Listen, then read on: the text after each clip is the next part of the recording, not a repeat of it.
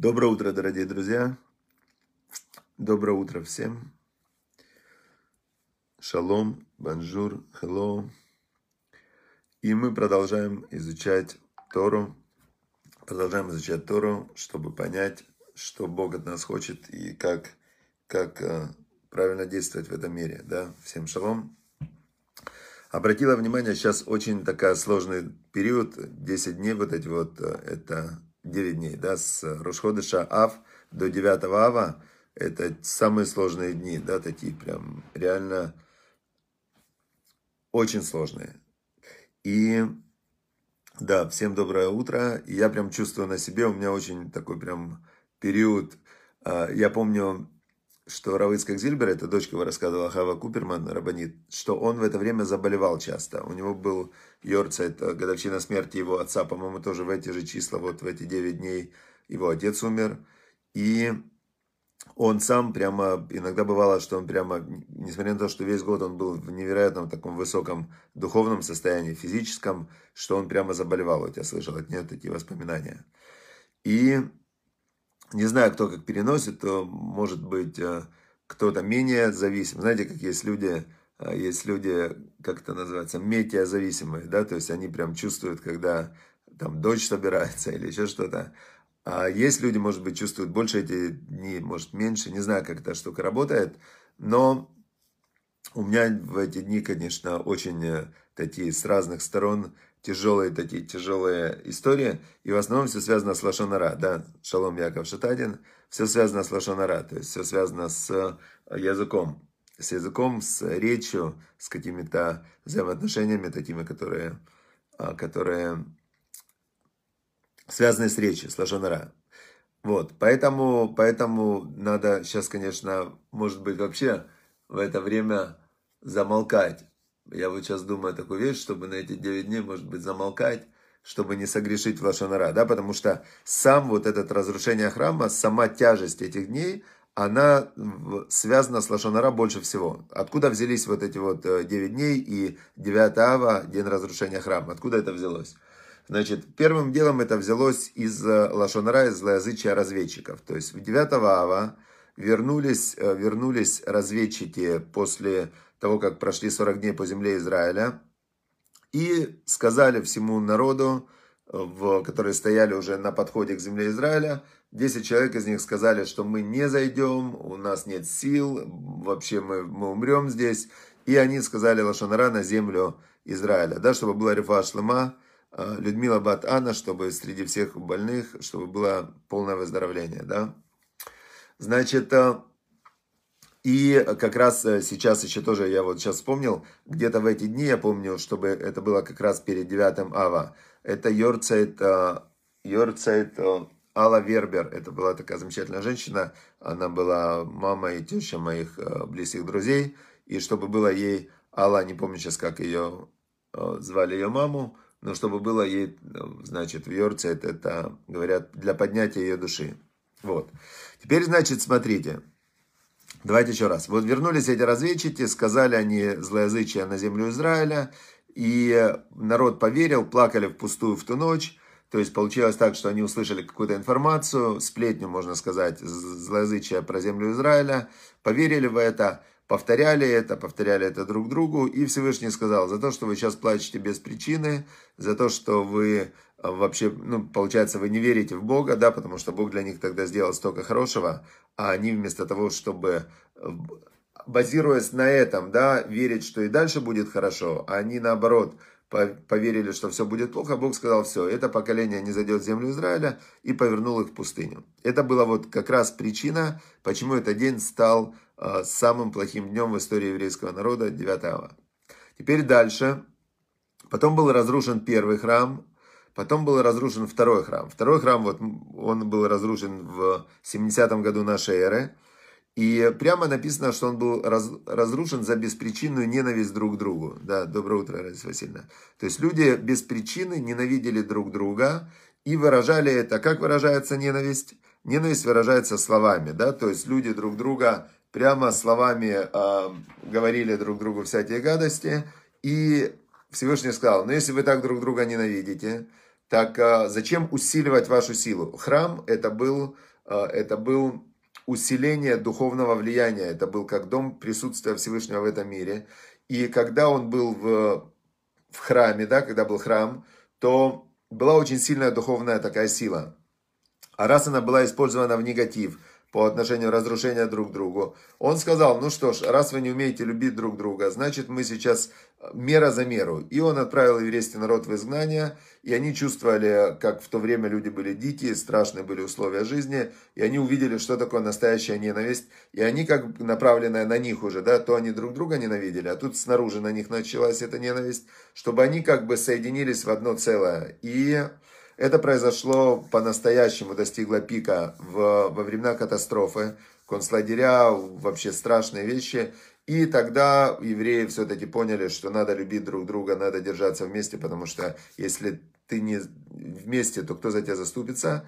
И, значит, в этот момент возникло в 48 году государство Израиль. И сейчас, к сожалению, мы наблюдаем тоже э, моменты, когда идет такая взаимная, взаимная ненависть, э, причем абсолютно беспричинная. Э, ну, такая, знаете, просто беспричинная. Хорошо. Сейчас мы, кстати, это наблюдаем не только в Израиле, мы это наблюдаем абсолютно беспричинная ненависть между шиитами, суннитами, например, да, ну что им делить-то? Мусульмане, мусульмане, они воюют. А что делить, например, Украине с Россией, то, по большому счету, да, то есть, э, что делить? Есть э, известная история, что, что для, например, оленей, для них границ нет. То есть олени гуляют, у них лес. А лес, природа, мир. А люди, они почему-то воюют и борются вообще непонятно за что. Теперь, значит, э, и вот это время, эти 9 дней, это как раз пик вот этого, я так понимаю, э, проявления беспричинной ненависти друг к другу, да. И это пик того момента, когда это надо исправить. Но я, например, вижу в себе, что у меня не получается. Хорошо, теперь, значит, э, Береги свою речь, жизнь и смерть во власти языка, это мы изучаем. Выдержьте из книг по еврейской этике. Сегодня я хотел, э, чтобы мы рассмотрели несколько, есть такая глава, в которой перечислены высказывания, вот э, как устроена Тора. Смотрите. Тора устроена, вот, чтобы было нам всем понятно. Всевышний на горе Синай решил передать вот это вот знание духовное, как работает мир.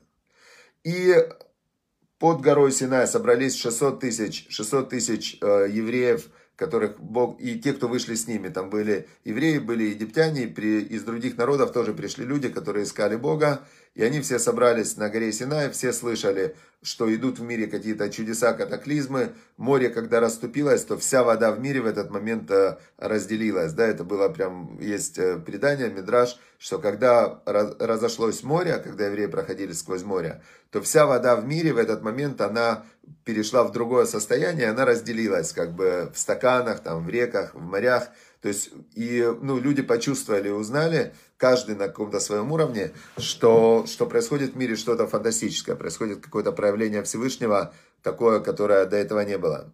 И собрались у горы Синай, 600 тысяч было тогда мужчин только по переписи, а всего было несколько миллионов человек, и э, раздается голос с неба, «Я Бог твой, который вывел тебя». И когда вот это было проявление, это же не просто был голос – это было проявление Всевышнего в этом мире, Творца мироздания. И все, кто там стояли, у них отлетали души и тела падали. То есть у них происходило разделение между духовным и материальным. Духовное настолько усиливалось, что вылетали пробки. Знаете, как а, электричество, когда идет сильный сигнал, вылетают пробки. И ты не понимаешь, почему они вылетают. Пошел какой-то сигнал сильное электричество. Так а, у них тоже вылетали пробки. У них отделялись души от тел. И Всевышний их оживлял, обратно соединял. Опять отлетали души от тел, опять. Тогда сказали они Мошерабейну, мы не можем слышать Всевышнего, мы, это не в силах, то есть это э, такой пере, передоз такой, да, в, в восприятии, что система восприятия, вот эти глаза, уши, там, э, кинестетическое восприятие не выдерживают, то есть система тш, сгорает. И тогда Машерабейну поднялся на гору Синай, и 40 дней он был там, не спускаясь с этой горы, он получал на себя Тору. То есть он был человек, которым уже он ну, перешел на какой-то следующий уровень развития человека. Маше Рабейну, он был пророк, который воспринимал Всевышнего через чистое стекло, то есть его разум ему не мешал. Он просто Всевышний говорил сквозь него. И Маше Рабейну получил Тору на горе Синае, то есть он, он как бы записал, он соединился со Всевышним. Все, когда он спустился, он начал переводить, интерпретировать Тору, то, что он получил от Всевышнего, на язык, понятный, понятный людям. У него были ученики, потом 40 лет он пересказывал им, рассказывал Тору, и в конце он записал Тору. Вот сейчас мы находимся в книге Дворим, пятая книга письменной Торы, пятикнижия Моисея. Он записал пять книг на пергаментах, э, чернилами он записал точно каждая буковка, каждая коронка над буковки, каждый, каждый нюансик он записал так, как Всевышний ему передал. И получились свитки Торы. Было 12 свитков Торы для каждого колена. На пергаментах таких были свитки Торы. И дальше эти свитки Торы, это было 3333 года назад, эти свитки Торы переписывались в каждом поколении – то есть в среднем э, свиток Торы может прожить, ну, сейчас нашли свитки Торы, которым 2000 лет. В кумранских пещерах сохранились полностью свитки Торы, которым 2000 лет. Но они были переписаны с тех свитков Торы, которые дошли до них, ну и так далее, и так далее. Причем все идентично, ни одна буква не отличается. И так это происходит уже 3330 3333 года. Письменная Тора, она переписывается буква в букву. Это пятикнижие. Но Маше Рабейну, помимо того, что записал в письменной Торе, это был как сжатый файл, как код. Помимо этого была устная Тора, то, что он получил, и он передавал это устно, объяснение письменное. Получается, что прямо написано в письменной Торе, есть такие слова, когда Бог говорит Маше, «И сделай это, как я учил тебя». А как учил, не написано. Значит, есть устная Тора. То есть есть много мест в письменной Торе, в которой Всевышний прямо говорит Муше, как я тебя научил, так это и сделай. Про шхиту, например, как, как резать животных. Тфилин, как устроен, про мезузу. Там множество мест, в которых прям написано, что разъяснение есть, но в тексте его нет. И вот эта часть устная Тора Машарабену передавал из поколения в поколение. Он передал Юшуа бен Нуну, дальше, дальше, дальше. И до конца первого храма были пророки, которые, э, которые они были точно как Машерабену, только чуть на более низкой частоте. Они были присоединены к духовной реальности, и они э, тоже могли объяснять письменную Тору. Но письменная Тора не меняется, ни одна буква, ни один знак. Это как сжатый файл. Как сжатый файл. Теперь, как код такой, да, в котором все зашифровано. И дальше это все передавалось, передавалось, передавалось, дошло до наших дней. Сейчас мы изучаем книгу, которая называется, написал ее Зеев Плискин, «Береги свою речь». Это книга объяснения на книгу Хафецхайма, в которой он объясняет из письменной Торы и из устной Торы законы злоязычия. То есть э, мы читаем сейчас объяснение на объяснение с моим объяснением. То есть понятно, да, что это уже объяснение на объяснение с моим объяснением. Но мы живем в мире в таком. То есть мир у нас, в котором мы все живем в мире объяснений. Когда человек в мир приходит, маленький ребенок, он же ничего не понимает. Ему объясняют, тебя зовут так-то, что такое хорошо, что такое плохо, что такое правильно, что такое неправильно. Сейчас ему говорят, ты знаешь, ребенок, вот сейчас последнее время, да, ты оно, ты уже не... Раньше мы привыкли, рождается ребенок, мальчику говорят, ты мальчик, у тебя вот э, голубенькие штаники а ты девочка, у тебя розовенькие. Значит, ты она, ты он. Понятно? Понятно. А сейчас? А сейчас не так. Сейчас рождается ребенок. Ему говорят, ты знаешь, ты оно. Оно. Он говорит, кто? Оно. А, а что значит оно? Оно, ну есть э, там 12 вариантов у тебя. Вырастешь, ты решишь, оно будет он, или оно будет она, или оно будет а, он, она, или оно ты, ты и останешься оно, может, ты привыкнешь быть оно и все. Представьте, в каком мире мы сейчас живем, что даже известные люди, я, ну, я читал какие-то там известные личности, такие, которые прям их называют селебрити, типа они звезды такие, они распространяют свое влияние, они своих ребенков называют оно. Представляете? Вот, получается, что мы живем все в мире объяснений. Только чьих объяснений? Вот вопрос. Кто-то живет в мире объяснений там, Карла Маркса, кто-то в мире объяснений вот этого как он называется, Пьер де Кубертена, кто-то сейчас вот там футбол, например, прям сделали из футбола вообще что-то невероятное, футбол вообще, вау, весь мир прямо на футболе подсели, да? Получается, что а мы изучаем Тору. То есть мы пытаемся понять, Тора это, это знание Бога, которое Он передал через пророков, и которое до нас дошло через, э, через э, мудрецов, которые пытались понять, что Бог от них хочет. Тут главное намерение. Хафицхайм был святой человек, вся цель жизни которого была выполнить волю Всевышнего. И поэтому я как бы стараюсь, э, изучая его книги, понять, что Бог от меня хочет. Понятно, да, идея? Но, но в этой книге приводит, приводит вот этот вот Рав Зелик Плистин, он приводит высказывания из первоисточников. Откуда мы знаем? Вот сейчас я хочу привести пять высказываний, высказываний про злоязычие из первоисточников. Что такое первоисточники? Это письменная Тора или устная Тора, которую записали в Вавилоне в виде Вавилонского Талмуда. То есть мудрецы, которые жили в Вавилоне, которые были намного ближе, чем мы к пророкам, когда разрушили второй храм, то большая часть евреев жила не в Америке, а в Вавилоне. И получается, это 2000 лет назад, э, то есть 2000 лет назад был разрушен храм в 70 году, и большая часть евреев жила в то время, ушла в Вавилон, и Талмуд записали, то есть они уже понимали, усилителя божественного влияния нет – то есть, э, когда был храм, это был как Wi-Fi такой, через который Бог вот эту вот духовную свою силу, он передавал. То есть, он прям, люди приезжали в Иерусалим, у них просто туж, и, и такое было измененное состояние сознания. Им все понятно было, у них все было, прям, когда был храм, то есть, человек приезжал в Иерусалим, поднимался, и у него туж, глаза открывались, ясное мышление, весело ему, он ничего не боится, он понимает вообще, да все отлично, все хорошо. Это когда был храм. Храм разрушился. В Вавилоне мудрецы, которые еще помнили тех мудрецов, которые еще жили в том состоянии, и они записали Вавилонский Талмуд. Вавилонский Талмуд – это первоисточник устной Торы. То есть вся устная Тора, все то предание, которое Машер Абейну передавал в устной форме, оно дошло до нашего времени в виде Талмуда. Вавилонский Талмуд – это 7,5 тысяч листов – написанных э, без огласовок, мелким почерком, то есть с огласовками это вообще непонятно, сколько было бы книг, где разобрано каждый нюанс письменной Торы и все законы, которые оттуда выводятся. Все законы, которые Мошерабену получил устное объяснение. Хорошо, и вот теперь несколько, пять высказываний мы сегодня про злоязычие. Давайте. Первое высказывание, оно было в книге Мишли, в притче царя Соломона. В книге царя Соломона, царь Соломон был пророк, сын пророка, который знал всю Тору, и его книги это тоже письменная Тора, притчи, песнь песней и экклезиаст, Каэлит.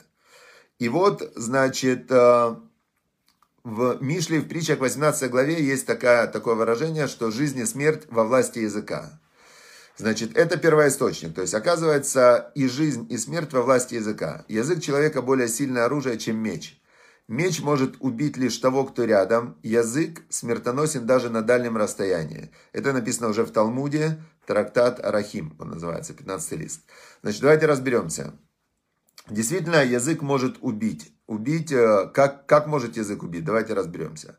Вот, например, возьмем Любавический Рэбе. Одна из самых известных историй про Любавического Рэбе была такая. Его, один из его братьев, он погиб в концлагере. Второй его брат, он умер от, э, от э, разрыва сердца, у него был инфаркт. Умер молодым. Мама его, она была с отцом в, в Алмате, рядом там в Казахстане, она была в изгнании. В Алмате похоронен отец Любавического Рэбе, одно из самых святых мест, в которых я вообще молился. Оно в Алмате на еврейском кладбище, это могила отца Любавического Рэбе, последнего э, Равлевиц, как, по-моему, его звали. Очень святое место, прям реально. Ну, я, когда там молился, просто вот, ну, чувствовал очень сильно это.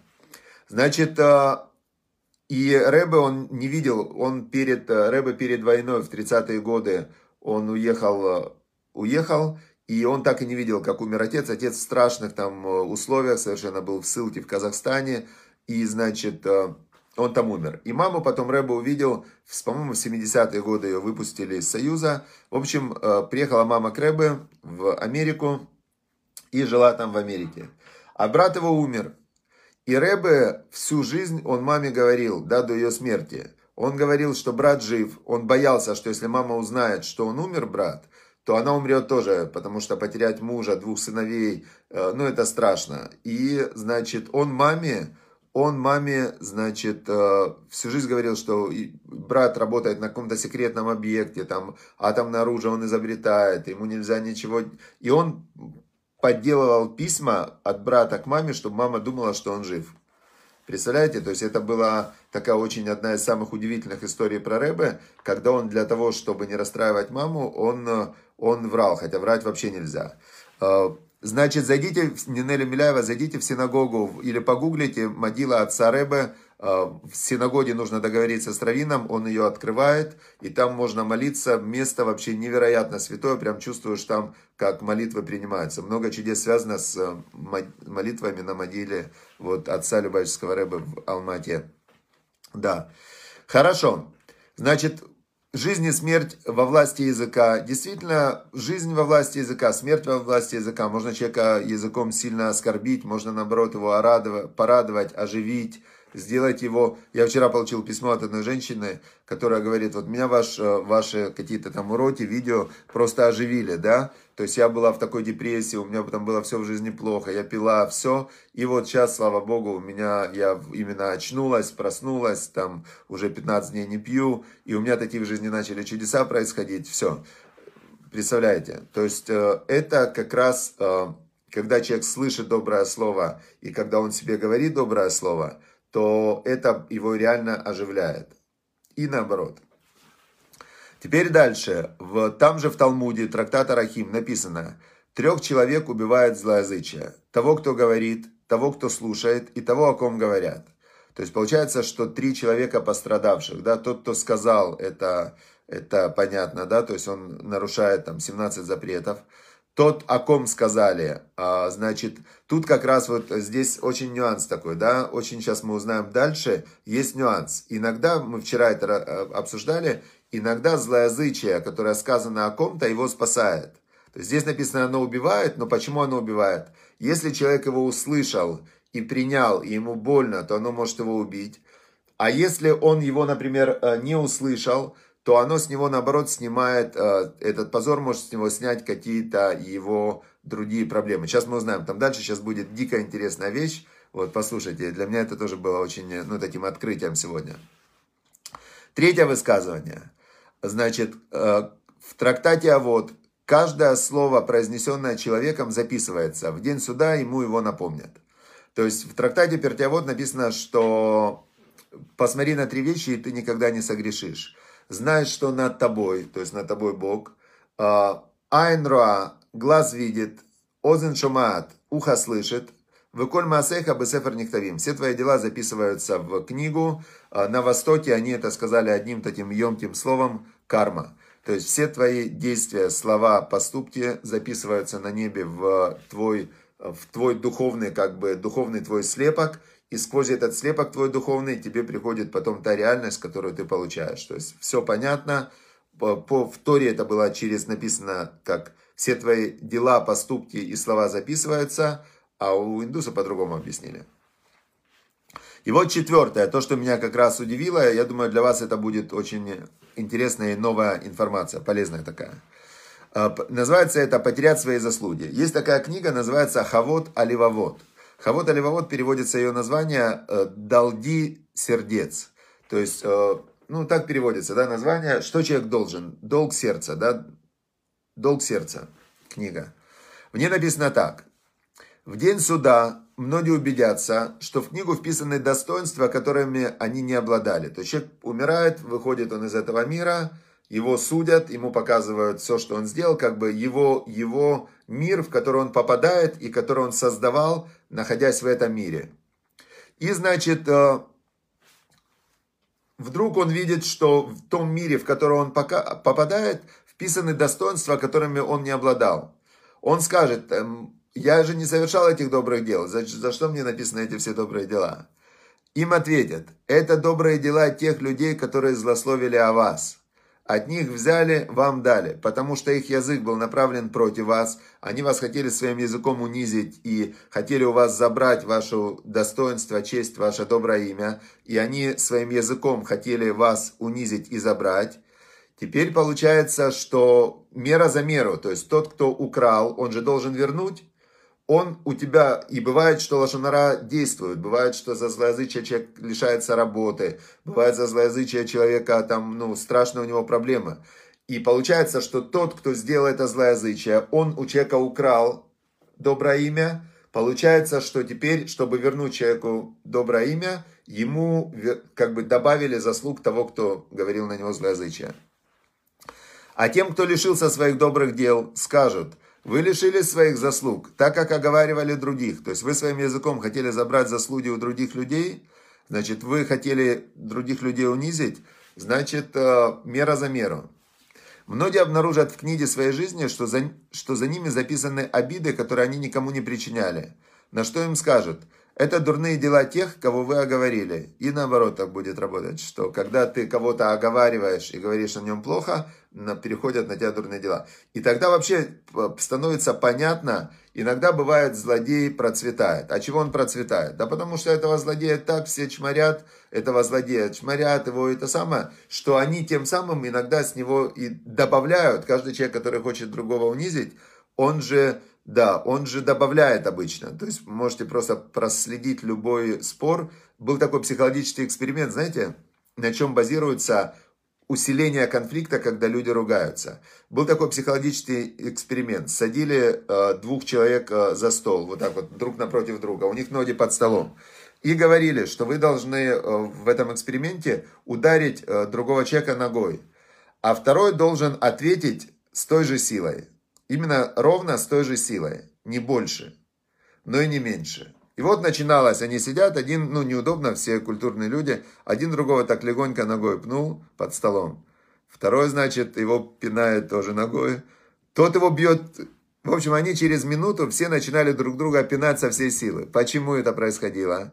Потому что, когда я кого-то бью, мне не больно.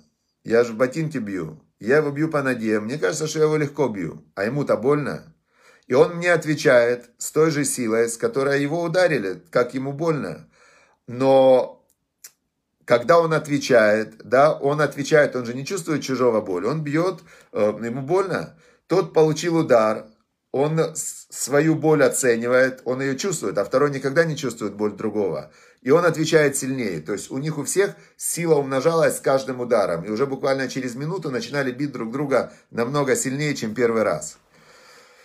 То же самое получается в словах. Когда один человек другого обидел, сказал ему там что-то такое, ну вот просто тоном каким-то некрасивым. Второму больно, он, значит, да, ответил ему так, ты тому еще больнее. Он думает, за что мне, это же несправедливо, он еще сильнее. И пошло-поехало, начали с простого, через пять минут уже все, побили все горшки. И последнее, пятое, то, что сегодня мы, сегодня длинно получился урок, неожиданно, значит, пятое, придете ли вы с пустыми руками? Также в притчах царя Соломона написано, бывает богатый, у которого ничего нет. И объяснение к этому идет. Даже самый удачливый в делах человек может оказаться без гроша в кармане, если его расходы превышают доходы. То есть он вроде богатый, много зарабатывает, а ничего нет. Теперь то же самое применимо и к соблюдению заповедей. Человек может сделать много добрых дел, тщательно изучать Тору, но если он постоянно злословит, в день суда он придет к небесному престолу с пустыми руками. Все, поэтому надо быть очень осторожным. Особенно вот в эти вот сейчас 9 э, дней осталось, слава богу, не 9, осталось 5 дней до 9 ава, и потом идет все в улучшение, в подъем, все, скоро будет все очень хорошо. А сейчас лучше молчать. Лучше молчать, я вам говорю честно. Я вот эти дни буду стараться молчать с Божьей помощью, чтобы дал, Бог мне дал не, не, а, то есть очень интересно, да, настолько, когда человека обижают, очень тяжело совладать с собой, это очень тяжело. И получается, что когда кто-то тебя обидел, ты отвечаешь намного сильнее, потому что тебе больно, и ты обижаешь. То есть э, очень от этого надо бежать как огня. от, бежать как от огня, потому что это потом очень тяжелые последствия. Все, всем удачи, успехов, добра, а, и стараемся все равно делать много добра. Очень много добра. Перейдите, пожалуйста, на урок. Там есть история про инженера Сафрана из книги Равзильбера. Второй раз не успеваю ее рассказать. Как э, вот просто можно делать добро. Пускай даже от злоязычия бывает, э, что много потерь, но нужно, чтобы все равно зарабатывать нужно добрые дела. Все, счастливо. Удачи и успехов.